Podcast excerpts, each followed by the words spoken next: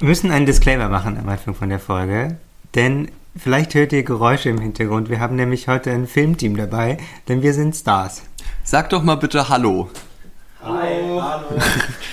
Diese charmanten jungen Leute, die da Hallo rufen, äh, ja, werden heute mit ihren äh, Kameras ein bisschen um uns rumlaufen, während wir aufnehmen. Es kann knarzen, es kann Hust oder was weiß ich, was Menschen auch so für Geräusche machen, geben. Vielleicht macht jemand spontane Klappe oder schreit uns Regieanweisung rein. Genau. Stopp! cut, cut, boring. Sowas. Ähm, wenn ihr das hört, das äh, wundert euch nicht.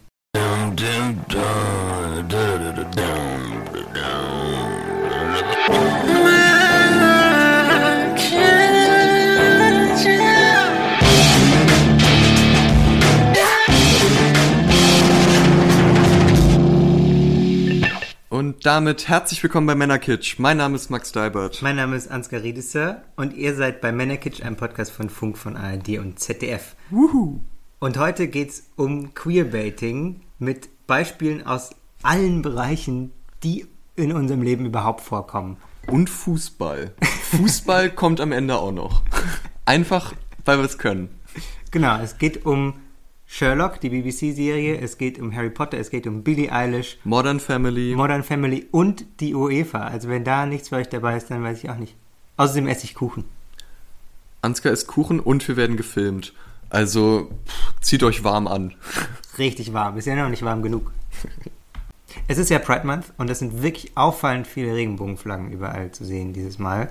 Was vermutlich was mit der EM zu tun hat und diesem Ganz entfernt. ganz Ich habe entfernt da auch so ein Gefühl. mit, ja. mit diesem Spiel gegen Ungarn, was jetzt lief.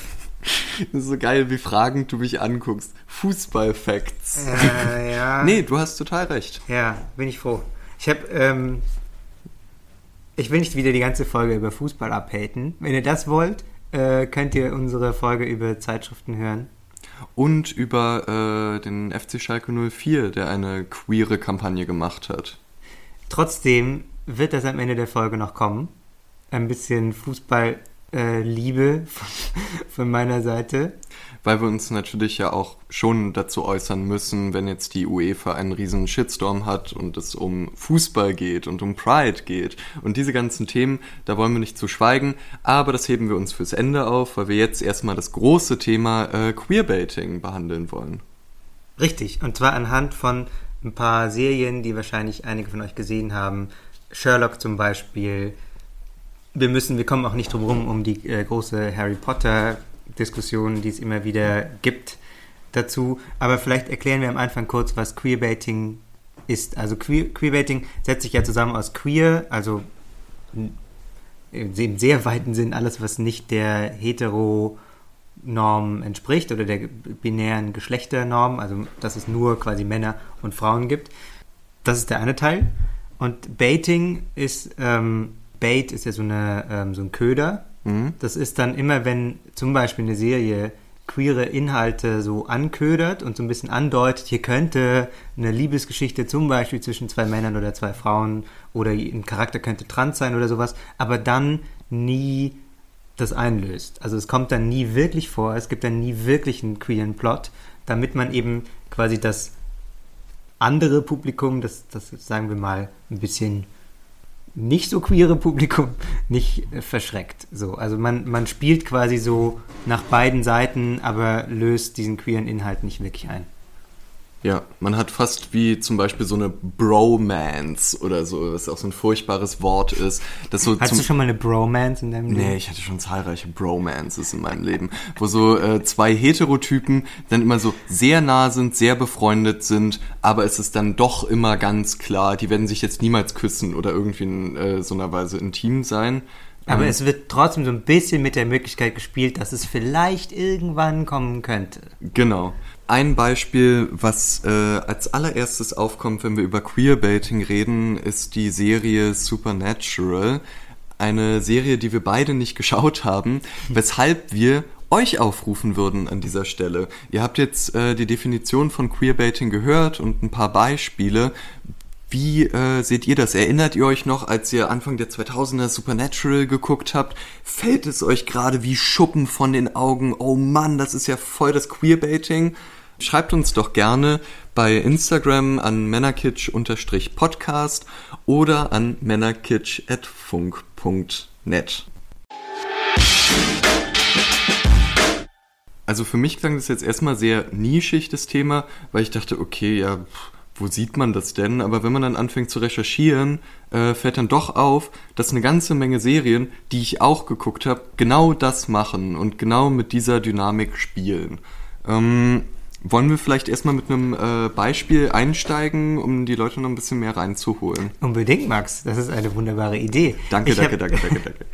Wir haben, glaube ich, ähm, schon vor einiger Zeit mal ganz kurz das so angetippt im Podcast, aber jetzt, äh, da fällt hier unser Kameramann direkt um. Oh Gott, ein Beispiel. Was kommt jetzt? Sherlock, diese BBC-Serie, sehr große, ähm, sehr großer Publikumserfolg eigentlich mit äh, Benedict Cumberbatch und Martin Freeman, Hm? ähm, die auch irgendwie, ich glaube, die ist immer noch auf Netflix. Also es ist ähm, irgendwie eine sehr schicke Serie gewesen damals auch. Das, die war so mit dabei bei dem großen Serien-Hype vor Ja. ein paar Jahren. Und äh, ich habe die sehr gerne geguckt. Ähm, Hatte auch ein für die Zeit ungewöhnliches Format, weil eine Staffel immer nur drei Folgen umfasst hat und dann jede Folge immer jeweils anderthalb Stunden lang war. Ähm, was ich auch damals interessant fand erst. Genau, und sah super schick aus natürlich. Ähm, und war irgendwie, Benedict Cumberbatch war danach, Martin Freeman, beide waren danach so Megastars. Und der Grund, warum da aber auch viel Kritik daran dann aufkam langsam, ist, dass immer so ein bisschen damit gespielt wird, dass ähm, ja in dieser Serie, die im 21. Jahrhundert spielt, Sherlock und äh, Watson schon in so einer WG zusammenleben Mhm. und ähm, auch besonders Sherlock immer so ein bisschen als uneindeutige Figur gekennzeichnet wird, wo man nie so genau weiß, ähm, ob er jetzt hetero ist oder nicht, weil er sich in vielen Dingen ja auch sehr anders verhält als alle anderen Figuren. Also er wird schon, also es wird immer begründet, er sei ein, ähm, ich glaube, hochfunktionaler Soziopath oder irgendwie so ein Stuff. Und er ist ja sowieso so eine Art Superheld, eigentlich, weil er so turbo-intelligent ist. Aber auch seine Beziehungen, ähm, die Beziehungen, die er eingeht in der Serie, die wir sehen, zu Frauen sind immer sehr instrumentell. Also er äh, geht die dann nur ein, um äh, irgendwie an Informationen zu kommen oder um an, äh, an, ja, irgendwie, um in eine bestimmte Organisation reinzukommen. Das sehen wir, da sehen wir Affären mit Frauen. Ansonsten sehen wir das nicht so richtig. Naja, und der Unterschied war ja dann, dass er am Anfang das ja genauso bei Watson macht. Er benutzt ja Watson auch einfach praktisch wie so ein wie so einen Assistenten, ohne jetzt irgendeine Form von äh, emotionaler Bindung zu ihm zu haben. Aber genau das entwickelt sich dann über die Serie, äh, dass man dann irgendwann eine wirklich sehr, sehr innige Freundschaft hat. Und man hat auch eine sehr innige Beziehung zu Moriarty, seinem Gegenspieler, äh, die sich so, ähm, äh, die, man hat die ganze Zeit das Gefühl, Sherlock und er sind so beide diese Hyperbrains und sind endlich so sich gegenseitig ebenbürtig und haben schon so eine, ähm, ne, also die versuchen dauernd sich gegenseitig umzubringen, aber sie haben auch irgendwie so eine komische Intensität, wenn sie miteinander sprechen. Ja. Und da kam dann Wie schnell... jede gute Ehe. Habe ich jetzt mal kurz alle verheirateten Leute abgeholt. Man will sich eigentlich umbringen, aber Ehewitz. es gibt auch eine Intensität. äh, nee, also ähm, da gab es dann sehr schnell Spekulationen, ob da irgendwie ähm, was, welche Art die Beziehung zwischen den beiden ist. Jetzt zwischen Sherlock und Moriarty. Genau, ob die irgendwie doch so eine, äh, ob das eine sexuelle oder, oder Liebeskomponente hat. Mhm. Und erstmal ist es ja, ist es ja okay, kann man ja mitspielen. Der, der Punkt, wo, wo es dann Queerbaiting ist und wo ich dann so ein bisschen schlechte Laune kriege, ist der, dass dann ähm, ja natürlich auch äh, die beiden Schauspieler oder die Schauspieler generell ähm, nach dieser Beziehung zwischen Watson und Sherlock gefragt wurden. Und auch die Macher von der Serie wurden danach gefragt. Und die haben dann immer sehr ähm, abwehrend reagiert. Also die haben eigentlich immer gesagt, dass das eigentlich relativ absurd ist. Und ähm, waren dann häufig auch ähm, in so Late-Night-Shows oder in Interviews damit konfrontiert, dass ähm, ihnen dann so Fanart vorgelegt wurde, wo die dann super pornografisch irgendwie dargestellt werden. Wie Sherlock und Watson oder Sherlock und Moriarty Sex haben oder Texte darüber, äh, so romantische Texte, die davon handeln, wie verliebt die ineinander sind und so. Und das wurde dann immer extrem abgewehrt von den ganzen Leuten, die an der Serie beteiligt waren. Und die haben sogar in der Serie sich darüber lustig gemacht, über diese Fantheorien. Es gibt eine Folge in der äh, zweiten, dritten Staffel, ähm, wo der, ähm, also Sherlock, Spoiler, deu, ähm, eine Staffel endet damit, dass Sherlock seinen Tod andeutet oder mhm. vorspielt. Ähm, und die nächste Staffel fängt dann damit an, mit der Frage, hat, wie hat er es denn geschafft, dass er überlebt hat, diesen Sprung von diesem Haus? Und ähm, eine Fantheorie, die vorher auch schon kursiert ist, war eben, dass er und Moriarty eigentlich ein Paar sind und das alles nur spielen. Mhm. Die wurde dann aber so, ähm, die haben sie dann tatsächlich quasi in diese Folge mit aufgenommen, aber die Figuren sind dann so völlig, finden das so völlig absurd und das wird so völlig abgetan als völlig dumme Idee. Mhm. So. Ähm, und da kriege ich dann irgendwann ein bisschen schlechte Laune, weil ich finde, man kann nicht dauernd mit so queeren Codes spielen und mit dieser Möglichkeit. Genau, also das ist ja der springende Punkt, dass ähm, nicht nur die Serie äh, ablehnt, äh, diese Deutung und äh, explizit sagt, nee, nee, nee, nee, nee, das ist hier schon noch alles hetero, äh, liebe ZuschauerInnen, keine Sorge, dass sie aber äh, gleichzeitig dennoch diese ganzen Dinge erstmal anlegt im Drehbuch, in der Art, wie es gefilmt wird, äh, immer mit der Option, äh, das Publikum zu erweitern. Genau, ja. Weil, ähm, also auf Englisch heißt es, glaube ich, Pink Pound in, äh, in äh, Großbritannien. Es ist natürlich schon eine marktrelevante Zielgruppe, diese, mhm. die, die queere Szene. Und ähm, äh, auch viele ähm, Serien, äh, auch so teilweise so ähm, Anime-Serien bestimmte, sind ja auch einfach quasi, werden sehr stark getragen von so einer queeren Community. Also das weiß man inzwischen, dass es schon ziemlich ähm, gut so Geld einspeisen kann. Was ist denn jetzt eigentlich doof daran? Also äh, da werden jetzt halt auch queere Leute angelockt, mit Sherlock zu gucken, aber ist doch trotzdem eine coole Serie. Ähm, warum äh, kritisieren wir das jetzt? Also es ist schon, also ich, ich, ich finde, wir kommen halt nicht, wir kommen nicht weiter mhm. ähm, in, in queere Repräsentation, wenn wir immer dann das äh, doch noch abbiegen im letzten Moment quasi. Also wenn wir dann mhm. immer ähm, doch quasi die Welt nur heil ist im Fernsehen, wenn alle hetero sind, dann wird es ja nicht normaler, dass Leute nicht hetero sind. Mhm. Dann quasi ähm, füttert man das so ein bisschen an, damit irgendwie äh, auch das Publikum so ein bisschen zufrieden ist, aber dazu stehen will man dann doch nicht. Was natürlich auch ähm, einfach Vermarktungsgründe hat, denn man kann die Sachen viel leichter international verkaufen, auch in Länder, wo Homosexualität nicht so gern gesehen ist, mhm. wenn das alles nicht ausgeübt wird. Das heißt, man, ähm, es, man hat dann trotzdem keine Haltung und das ist dann trotzdem einem im Grunde ein bisschen egal mit dieser queeren Repräsentation, aber man tut die ganze Zeit so, als gäbe es das in ja. der eigenen Serie. Mhm. Was noch krasser und da kommen wir, glaube ich, einfach nicht drum rum, obwohl darüber viel schon geredet wurde. Was noch krasser ist in Harry Potter. Was das noch größere Franchise ist, inklusive ähm, dieser neuen Filme Fantastische Tierwesen und wo sie zu finden sind. Mhm. Diese Filme, wo Johnny Depp mit der komischen Frisur auch, auch drin ist. Ja, jetzt ja nicht mehr, aber das ist eine andere Geschichte.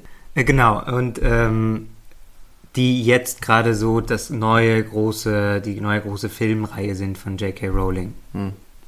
J.K. Rowling hat ja ähm, verschiedene Shitstorms gehabt in letzter Zeit. Sie hatte öfter keinen, öfter Shitstorms als keine Shitstorms. Wir haben auch schon mal über ähm, ihre Kommentare über Trans gesprochen. Ja, als es darum ging, äh, um All-Gender-Toiletten. Äh, genau. Da hat sie ähm, einen rausgehauen. Da haben wir in einer Folge drüber gesprochen, die wir euch in der Post-Production jetzt einsprechen. Ich weiß den Titel nicht mehr. Grüße aus der Post-Production. Es ist Folge 32, das Weltgeschehen. Darum geht es mir heute nicht bei diesem Queerbaiting-Thema. Mir geht es ähm, darum, dass sie ja dann häufig im Nachhinein noch so Enthüllungen über Figuren gemacht hat. Also zum Beispiel Dumbledore, der eine sehr zentrale Figur im Harry Potter-Universum ist, ähm, hat sie später enthüllt, der sei schwul Mhm. und hätte eine Affäre gehabt mit ähm, dem Charakter, den jetzt Johnny Depp spielt. Das wird, ähm, und jetzt erzählen sie in den neuen Film Fantastische Tierwesen genau die Geschichte von den beiden auch mit. Die ist wieder sehr zentral zwischen Dumbledore und Grindelwald, wo wir jetzt eigentlich wissen, das Publikum, die haben irgendwie eine Affäre. Das wird aber in den Filmen nie gezeigt. Also die sind dann immer nur so in den Filmen, wenn man diesen nicht irgendwie J.K. Rowlings Twitter liest, dann kann man die Filme einfach sehen und die sind einfach, ja, die sind halt gute Freunde. So. Ähm, weil dann die Bereitschaft, das tatsächlich abzubilden, dass sie sich auch nur irgendwie mal ein bisschen mehr umarmen, äh, ist dann nicht da. Ähm, und ich würde dann immer unterstellen, dass es eben dafür ist, dass dieser Film auch zum Beispiel in Russland laufen kann. Ja. Und weil man eben sich dann doch nicht traut, diese Leute vor den Kopf zu stoßen, vermeintlich, indem da zwei Männer äh, mehr haben als eine gute Freundschaft. Aber gleichzeitig versucht man ja immer die Leute, die Queer Community so ins Boot zu holen, indem man sagt so, der ist doch schwul, der ist doch schwul. Nur es wird halt nie gezeigt. Und es behauptet ja eine, äh, es behauptet eine Repräsentation und dass es äh, ausgeglichen ist. Wir haben hier queere Charaktere, wir haben heterosexuelle Charaktere, aber es wird unterschiedlich behandelt, wie die Charaktere sich verhalten. Ich habe mich äh, in der Vorbereitung so spaßeshalber gefragt, ob es eigentlich dann umgekehrt auch Hetero-Baiting gibt. Da ist mir aufgefallen, ja, Also Heterobaiting, wenn wir jetzt einen, einen Film konstruieren würden, der Heterobaiting macht, wäre ja dann, wir haben auf dem, auf dem Filmposter einen Mann und eine Frau, die sich irgendwie, die sich küssen oder sowas, und dann ist im Film, es sind ausschließlich queere Beziehungen. Nee, weißt du, was es da gibt? Äh, fantastische Tierwesen und wo sie zu finden sind. Da haben sich wahnsinnig viele Leute aufgeregt. Das ist eine angedeutete Liebesgeschichte zwischen, ähm, wie heißt er? Ähm, Newt Scamander. Newt Scamander und ähm, der, äh, ich habe auch ihren Namen Ihren Namen habe ich auch vergessen. vergessen, der äh, weiblichen Hauptrolle gibt und dass aber diese Liebesgeschichte nicht eingelöst wurde. Und das war ja irgendwie. Ja, das ist ja kompletter Quatsch. Die wird halt, die wird halt nicht, die schlafen halt nicht instant miteinander. Die Aber das ist sich ja schon. nicht. Ja, come on. Aber das ist doch kein Hetero-Baiting, weil die sind ja obviously hetero. Und die, die kommen sich halt langsam näher, aber das ist doch kein Hetero-Baiting. Das, Nee. das wäre, das wär, wenn die jetzt beide dann sagen so, ha, coming out, wir sind, er ist schwul und sie ist lesbisch, prank. Das wäre Hetero-Baiting. Ich glaube, das Problem ist, dass ja die ganze Prämisse ist ja schon mal Bullshit, dass es sowas wie Hetero-Baiting überhaupt gibt. Ich musste nur gerade an den Film denken, weil ich dachte, äh, vielleicht kann man da diese so enttäuschten äh, Fans, äh, weil das gab es auch durchaus in Kritiken, die halt gesagt haben, dass es so eine offene Liebesgeschichte ist und dass da halt, äh, dass es unbefriedigend war, dass da nichts kam. Ey, das finde ich aber gerade voll schön eigentlich an dem Film, dass sie nicht so, ähm, so einen Standardverlauf haben in ihrem Ding, dass sie dann so, sie haben ein bisschen Probleme, sich kennenzulernen, dann ist es kurz schön, dann wird so die Liebe gechallenged und dann ist das Happy End, dass sie doch zusammenkommen. Tada! Ähm, das ist ja so ein ganz Standard Liebesfilm-Plot. Ähm, und da fand ich eigentlich ganz schön, dass, weil Newt Scamander, die männliche Hauptfigur, ist ja auch mega schüchtern einfach ähm, und so ein bisschen so ein Sonderling, der halt gerne äh, Tiere um sich hat, dass der dann nicht sich sofort innerhalb von drei Tagen, der Film hat ja keine besonders lange Dauer quasi, bildet keine besonders lange Dauer, dass der nicht innerhalb von drei Tagen sofort mit der Frau schläft, die er sich kaum traut anzusprechen, finde ich einfach eine, finde ich einfach sinnvoll. Klar, aber das ist ja dennoch genau das Narrativ, was man erstmal erwartet von solchen Hollywood-Filmen, weil genau das ja immer passiert, gerade bei schüchternen Charakteren, dass die dann irgendwann sich dann überwinden und werden dann auch mit einem Kuss belohnt äh, dafür, dass sie es dann halt doch geschafft haben. Und da hat ja doch der Film äh, schon erstmal sehr mit den Erwartungen gebrochen.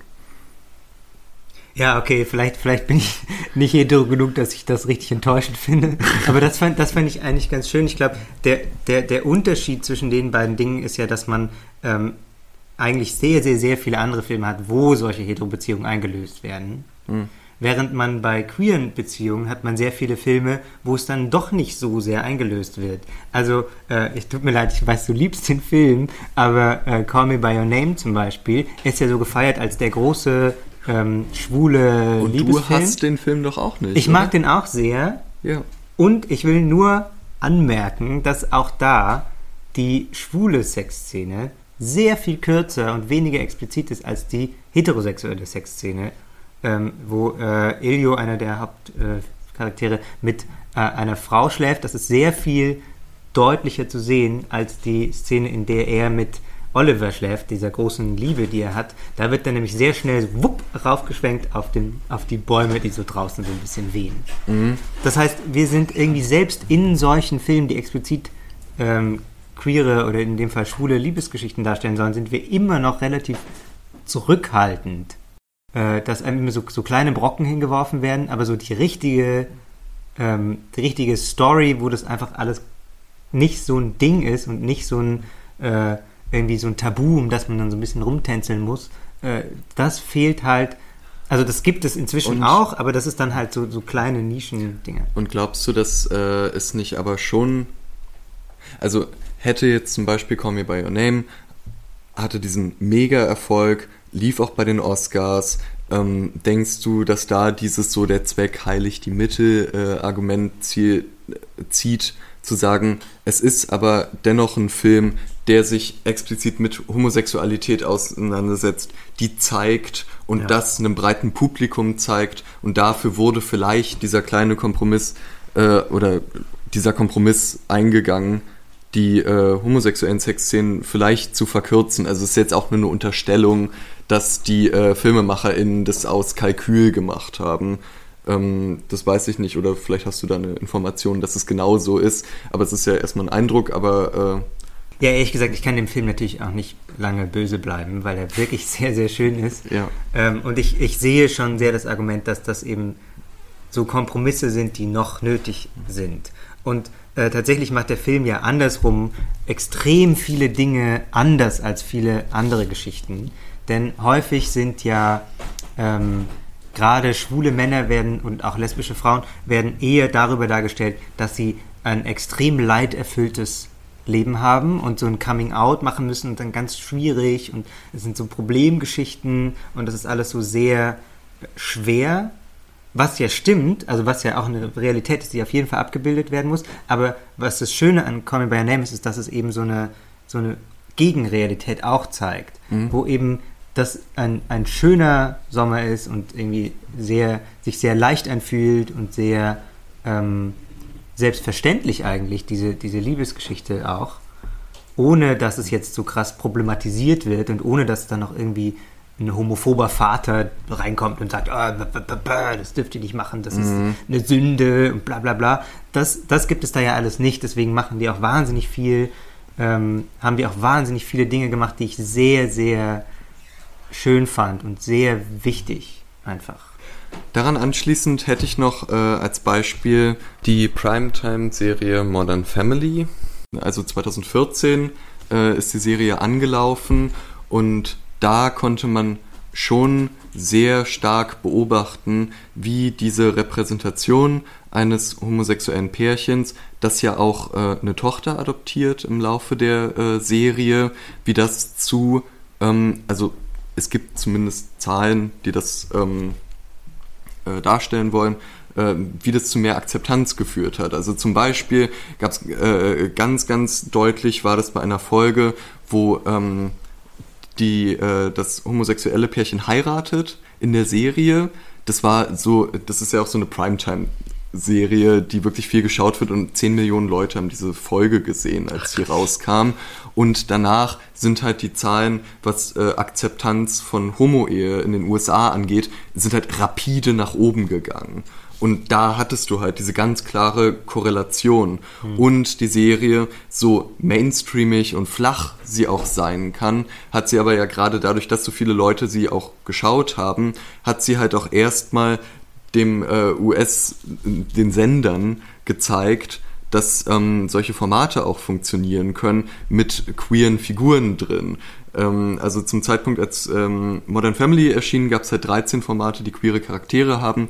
Jetzt sind es mittlerweile 60. Und das ist ja schon mal irgendwie eine coole Steigerung bei all der Kritik, ähm, die man auch an der Darstellung von homosexuellen Männern äh, in Modern Family äußern kann.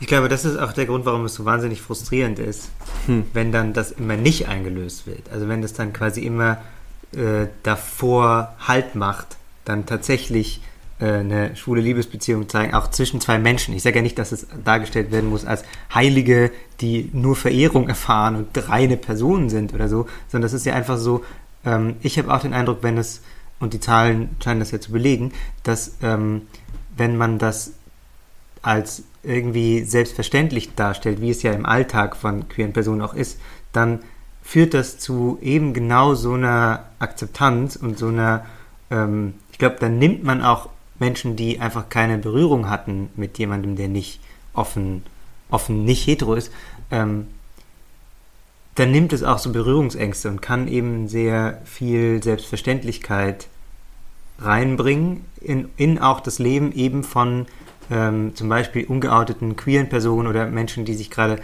in so einer Findungsphase befinden. Ja, gleichzeitig, aber wie immer haben so eine Sachen dann ja auch einen Haken. In dem Fall ist es ja schon so, dass das schwule Paar, das dargestellt wird, immer noch so sehr binär ist. Also von Cameron, äh, dem einen der beiden Männer, wird halt dann auch immer gesagt, er ist halt so die Frau in der Beziehung. Und dann äh, geht er natürlich gerne ins Theater, Ja, okay. hat eine höhere Stimme, ist eher emotional und, ähm, und der Partner ist halt mehr so schüchtern und hat auch einen strengen Vater, von dem er jetzt ähm, auch eher seine Homosexualität auch so ein bisschen versteckt. Und äh, es wird halt dann wiederum sehr publikumswirksam ein genaues Stereotyp von einem homosexuellen Paar dargestellt. Und das ist natürlich dann auch wieder schade. Ja, man darf wahrscheinlich auch nicht alles wollen. Richtig so- Es, es ist nicht alles sad. queer, das glänzt. Wissen kannst. Ja, Max, äh, schön zusammengefasst. Schön zusammengefasst. Sag mal, Ansgar, Ja, sag mal. da, äh, du bist ja jetzt eigentlich im Auge des Sturms eines Shitstorms, der die Welt Warum? bewegt. Du hast mir letztens gesagt, deine neue Sänger, äh, Lieblingssängerin ist Ach Billie so, Eilish. Das heißt meine neue, schon ganz, ganz Deine ganz, lange. ganz lange noch, Ganz bevor lange. sie cool war, Lieblingssängerin. Nein, schon ist als sie, erst als sie cool war, muss ich sagen. schon Ich auch bin ein aber schon bisschen. spät aufs Boot aufgesprungen. Ja, was ist denn da schiefgegangen jetzt mit Billie Eilish? Ja, wenn wir über Queerbaiting reden, da war, da war auch viel los gerade äh, bei, bei Billie Eilish, denn sie hat, ähm, also sie hat ein neues Album, was Ende Juli, glaube ich, rauskommt.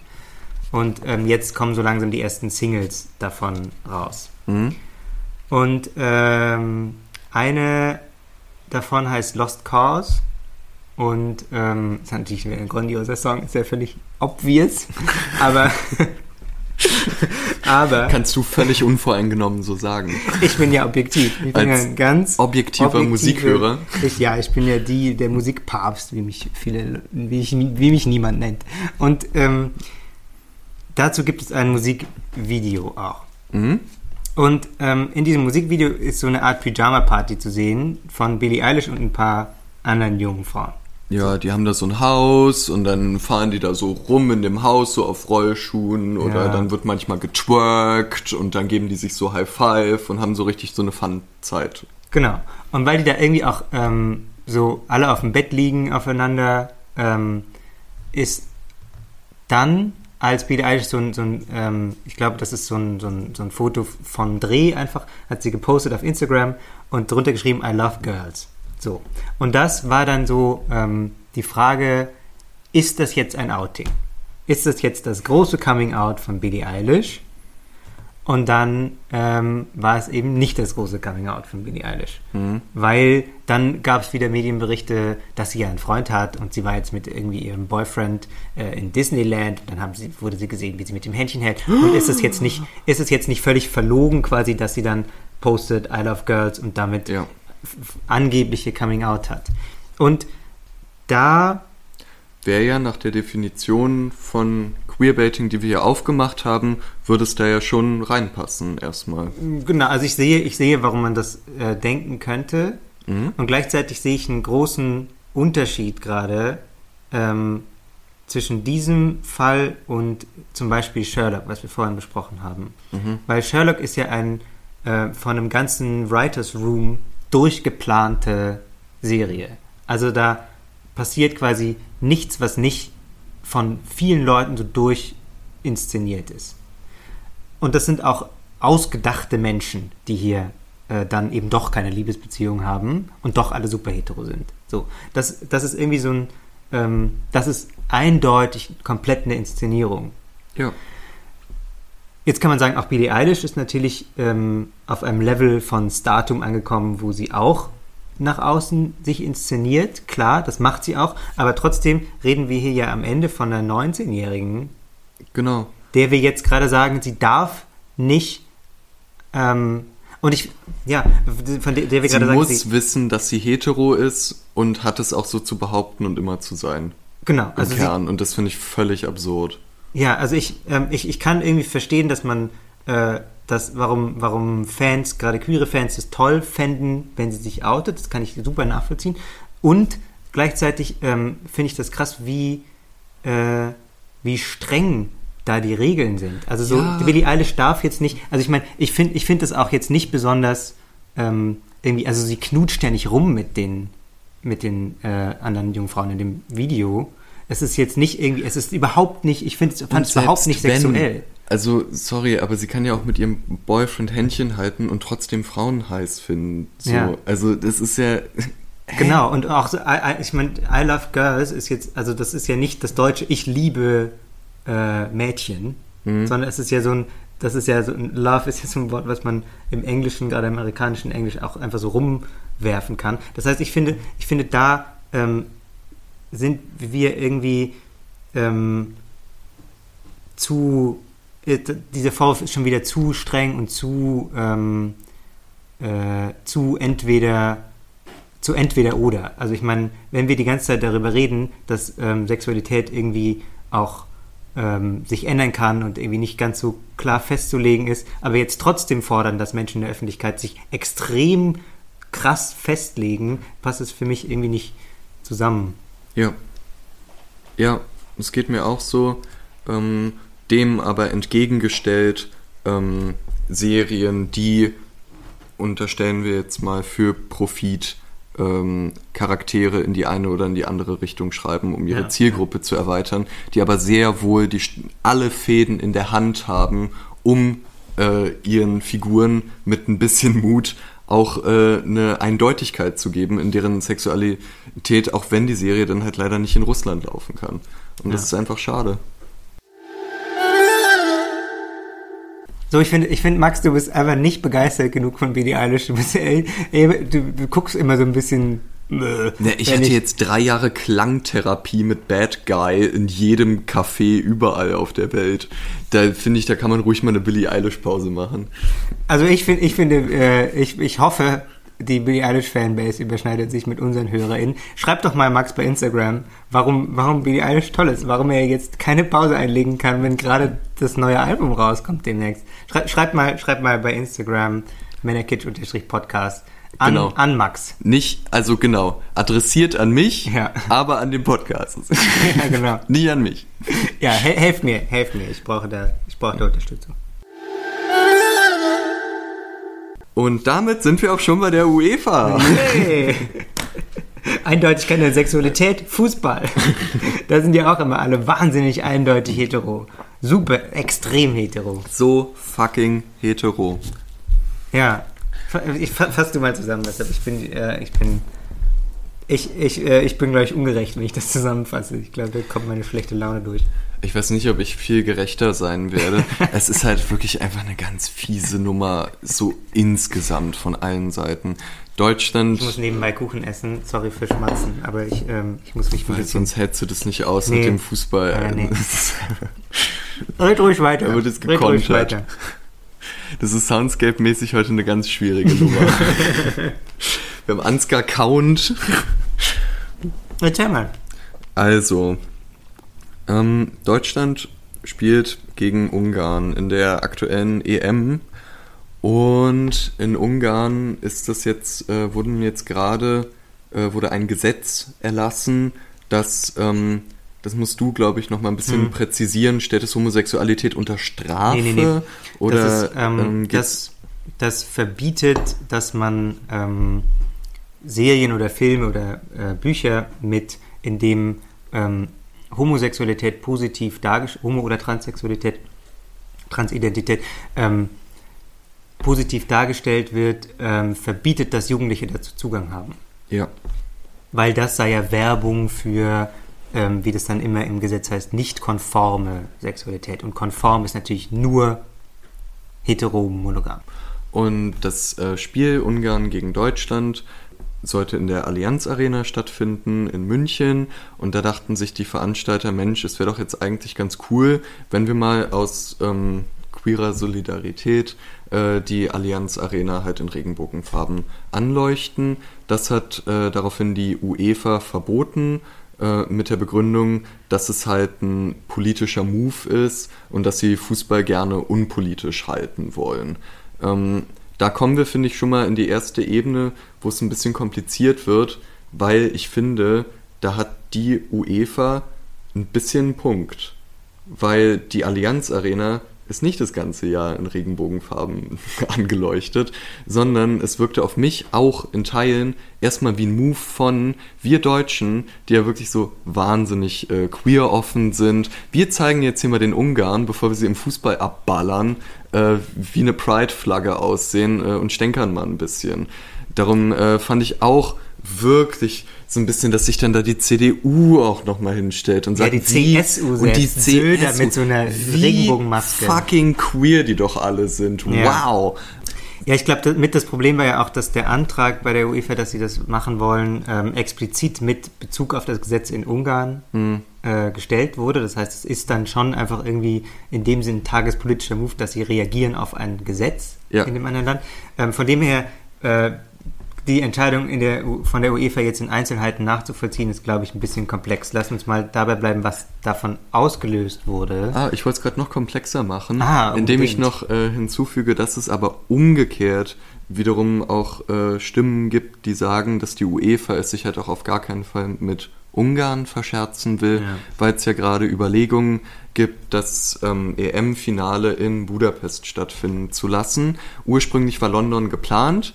London hat aber gesagt, ja, ihr dürft hier euer Fußball spielen, aber ihr müsst, äh, bevor ihr ins Stadion geht, äh, alle, die einreisen müssen, in Quarantäne äh, für fünf Tage und ihr müsst getestet sein. Und das war für den UEFA-Vorstand unf unverantwortlich. Also das kann man keinem Menschen zumuten. Und darum haben sie sich jetzt als Alternative noch überlegt, dass ja Budapest ganz cool wäre, weil die haben gesagt, kommt doch. Äh, und deswegen gibt es die Vermutung, dass halt deshalb auch die UEFA jetzt gegen äh, die Allianz Arena vorgegangen ist und gesagt hat, ja, lasst es mal hier mit den Regenbogenfarben. Ja, tatsächlich hat die UEFA ähm, ja auch schon groß irgendwie Solidarität ähm, mit der queeren Community im letzten Jahr per Behauptet. Tweet behauptet ähm, und hat dann auch ihr Logo in Regenbogenfarben eingefärbt und so. Ähm, das heißt, es ist schon, und da sind wir wieder bei Queerbaiting, es ist natürlich schon, steht jetzt gerade, diese Solidarität wird so aufgewogen gegen finanzielle Interessen und verliert so tendenziell gegen ähm, die, die finanziellen Interessen. Und man kann es natürlich auch weiter diskutieren, ist es denn äh, politisch ein krass politischer Move gegen eine Menschenrechtsverletzung vorzugehen? Ja. Also, ähm, Es ist halt aus, mittlerweile ist es für diese großen Konzerne aus einer wahnsinnig ähm, gemütlichen Ja. Position. Ähm, und zwar nicht nur global gesehen, weil in äh, oft in arabischen Ländern zum Beispiel sind dann ja da die Twitter-Accounts von verschiedenen Firmen, wie jetzt Mercedes, die dann in Deutschland den Mercedes-Stern in äh, Regenbogenfarben machen, machen sie dann in Saudi-Arabien nicht. Also es wird ja immer noch der Weg des geringsten Widerstands gegangen, Ja. nur dass jetzt halt die Firmen sagen können, schaut mal, wir sind so wahnsinnig divers und setzen uns hier für queere Rechte ein. Und äh, das ist ja wieder so, reichte der Nutzen, dass jetzt alle sehen, dass jetzt sogar die CSU sagt, wir stellen uns dahinter, aber äh, man stellt dem ja auch entgegen, dass es halt so eine krasse Doppelmoral ist. Es gab äh, dieses Bild äh, auch auf Twitter von der CDU-Abgeordneten, die ihren Arm so in die Kamera hält, wo sie das Regenbogen-Schweißband dran hat und die hat halt gegen die Homo-Ehe gestimmt. Ja. Ähm, Ja, genau. Das ist Also- so, Alter. Ja. Natürlich ist es sehr auffällig, dass alle plötzlich super queer sind, sobald es gegen jemanden anderen geht. Ja. Also sobald nicht mehr zum Beispiel Söder kritisiert wird ähm, für, für, seine, für seine politischen Ansichten oder Haltung, ähm, sondern jetzt geht es quasi gegen, Russ, äh, gegen Russland, sag ich schon, gegen Ungarn, äh, die ja irgendwie so dann äh, das, das Gegenbild zu unserer super liberalen Gesellschaft sind. Und man kann sich dann so super liberal und offen fühlen, ohne die eigenen Grundsätze tatsächlich zu hinterfragen, indem man einfach sich jetzt eine Regenbogenbinde äh, an den Arm macht. Ähm, weil jetzt eben kurz quasi der gemeinsame Gegner sozusagen dann, dann Orban ist in Ungarn. Ja. Aber, aber, aber, aber, was Positives da rausgekommen ist, ist, finde ich, äh, schon viel Solidarität, die überhaupt nicht selbstverständlich ist. Hm. Also, ähm, dass Manuel Neuer mit Regenbogenbinde äh, einläuft, bei mehreren Spielen, glaube ich sogar. Ja, fand Ähm, ich auch ein find ich- starkes Bild. Genau, finde ich einfach nicht selbstverständlich, denn äh, es ist nicht lange her, dass kein einziger großer Spieler sich so offen äh, dazu bekan- zu Solidarität mit der queeren Community bekannt hat. Ja. Wir, hatten, wir hatten noch Diskussionen, wo Philipp Lahm sagt, äh, er empfiehlt homosexuellen Spielern nicht sich zu outen, aus so einem, äh, aus, aus so einem, naja, er macht sich ja nur Sorgen. Ding, was aber ja dann dieses Klima der Angst einfach bestätigt. Er stellt sich ja nicht hin und sagt, hey, ich unterstütze euch, sondern er sagt, macht es lieber nicht. Und jetzt steht Neuer da, ein sehr anerkannter Typ so innerhalb der Fußballszene, würde ich mal von ein bisschen außen sagen. Er ist ja auch Kapitän. Also er ist, hat wirklich eine, ähm, eine gute Position und äh, wenn er jetzt Solidarität ausdrückt, das ist was, ähm, was, was bisher nicht passiert ist und was ich nicht selbstverständlich finde und was, glaube ich, langfristig, wir haben vorhin von Repräsentation geredet, langfristig sehr positive Effekte haben kann. Hoffen wir es, ja. Jetzt war jetzt so ein sehr bunter Mix aus. Ja, wir haben alles äh, abgedeckt. Wir haben wirklich alles Alle abgedeckt. Serien, Popkultur und Fußball. Genau. Und aktuellstes, was überhaupt nur geht, plus Serien von 2003. Richtig. Einfach mal ein riesen Wust aus unserem Leben. Wir hoffen, ihr hattet Spaß dabei. Ja, und ich freue mich auch schon voll auf die nächste Folge in zwei Wochen, denn da haben wir Katrin vom Funkkanal So Many Taps zu Gast. Und ich bin ganz aufgeregt, weil wir sind so professionell, wir haben die Folge schon aufgenommen und ich freue mich sehr darauf, äh, dass ihr den Einblick in die Gaming-Szene Gaming, Gaming, Gaming. kriegt, der mir äh, lange gefehlt hat. Ich habe viele Klischees, viele, mit vielen Klischees aufgeräumt. Ich finde, ich, ich freue mich. Da gucken wir mal, wie männlich eigentlich die Gaming-Szene wirklich ist.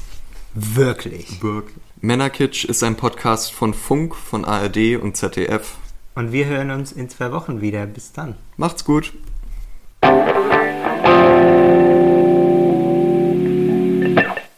Repräsentation von, in dem Fall äh, von homosexuellen Männern. Äh, what the fuck? Oh wow. Unser Tonmann explodiert. Okay. Wahnsinn. Au. Ja, es ist ein studentisches Filmprojekt. Da läuft nicht alles sofort. Da geht auch mal der Ton ab.